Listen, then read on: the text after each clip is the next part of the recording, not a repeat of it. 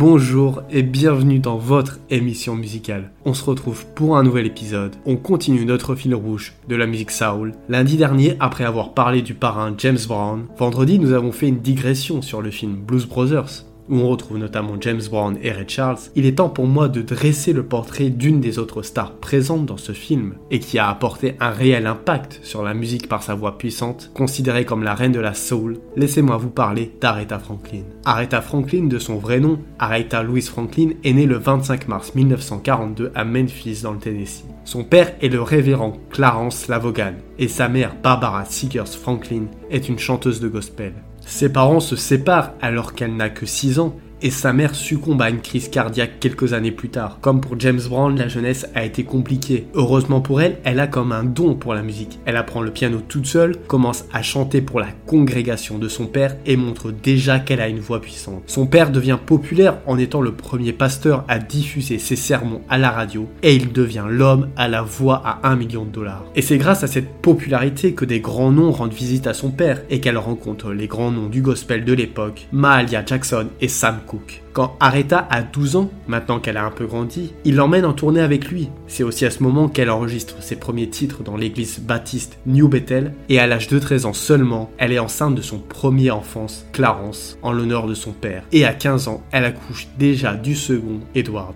Après avoir pris une pause pour ses accouchements, elle reprend le chemin de la scène, où elle se fait courtiser par des labels, dont notamment La Motone et RCA, mais c'est finalement chez Columbia Records qu'elle signe pour sortir son premier album Aretha en 1961. Avec des reprises des standards de jazz, dont notamment le Ain't Necessarily So de George Gershwin, elle obtient un succès un peu plus grand cette année-là avec un autre single, Rockabye Your Baby with a Dixie Melody. Ain't necessarily so.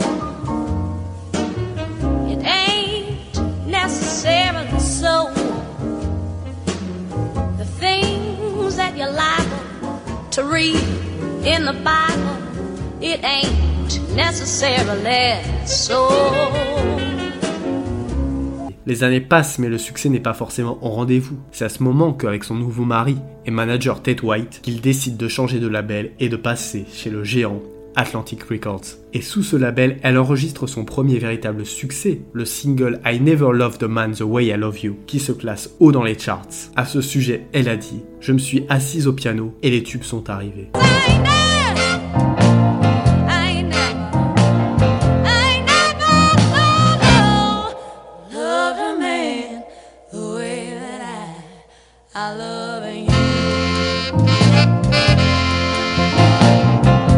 Et ce succès, ce n'est que le début de l'ascension fulgurante pour Aretha, car en 1967, elle sort l'album éponyme avec la reprise du titre phare d'Otis Redding, Respect. Titre qu'elle doit à ses sœurs, car elles ont écrit la majorité de l'album, et dont ce titre, on retrouve également les sœurs d'Aretha Franklin dans nombreux des chœurs de l'album. Et à propos de la chanson phare, Respect, elle a dit Respect, c'était un besoin pour toute une nation, pour l'homme et la femme de la rue, la mère de famille, le pompier et l'enseignant. Tout le monde exigeait le respect. C'était également le cri de du mouvement pour les droits civiques.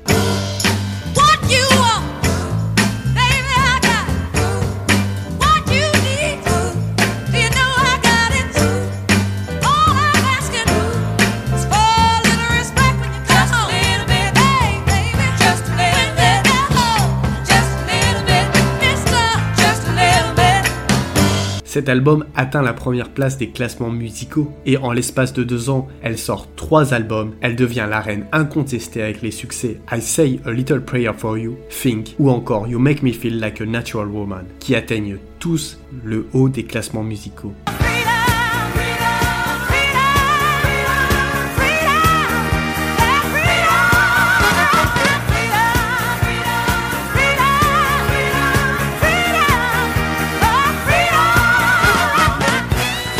C'est grâce à ses nombreux succès qu'elle obtient le titre de la reine de la soul, tout en devenant comme James Brown une figure de l'émancipation des Noirs pendant le mouvement des droits civiques. Elle va chanter Precious Lord lors des funérailles de Martin Luther King Jr. Elle fait aussi la couverture du journal Le Times, première fois pour une artiste noire. Malgré son divorce avec son mari Ted White, elle continue de produire du contenu de grande qualité dont notamment Spanish Harlem et la reprise de Simon Garfunkel, Bridge Over Troubled Water. Encouragé par le décès de Mahalia Jackson et par un regain d'intérêt pour la musique gospel, Franklin est revenu à ses origines musicales pour l'album Amazing Grace de 1972, qui s'est vendu à plus de 2 millions d'exemplaires et qui est devenu l'album de gospel le plus vendu à l'époque. On retrouve sur cet album des cantiques, mais aussi des standards de jazz, comme Oh I Got Over de Mahalia Jackson.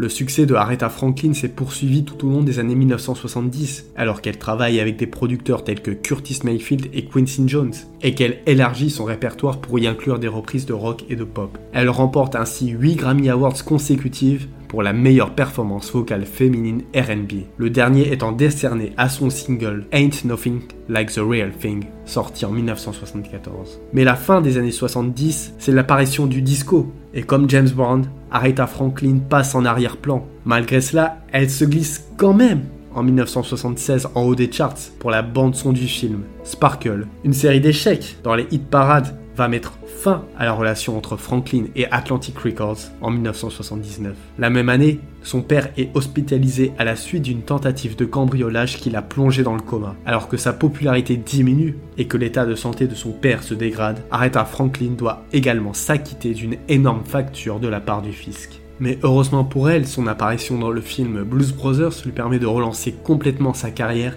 et signe un nouveau contrat chez le label Arista Records, avec qui elle sort l'album Jump to It qui connaît le succès. En 1985, Aretha Franklin revient encore au sommet des hit parades avec un album à succès, le disque pop raffiné Woo Zooming Woo, avec le single Freeway of Love et une collaboration avec le groupe de rock The Eurythmics.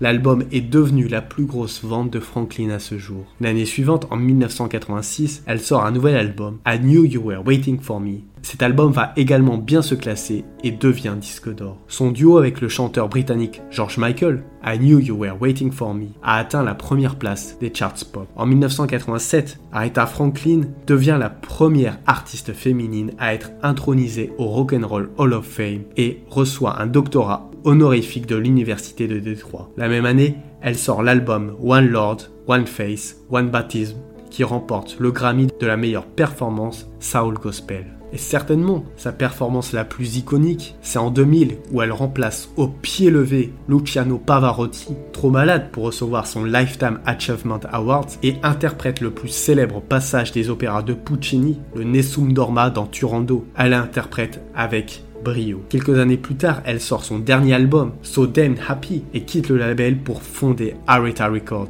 Et enfin, deux ans plus tard, elle reçoit la médaille présidentielle de la liberté et devient la deuxième femme à être intronisée au UK Music Hall of Fame en 2008. Et enfin, elle reçoit son 18e Grammy Awards pour Never Gonna Break My Face, une collaboration avec Mary J. Blige, et a été choisie pour chanter lors de l'investiture de Barack Obama en 2009. Never gonna break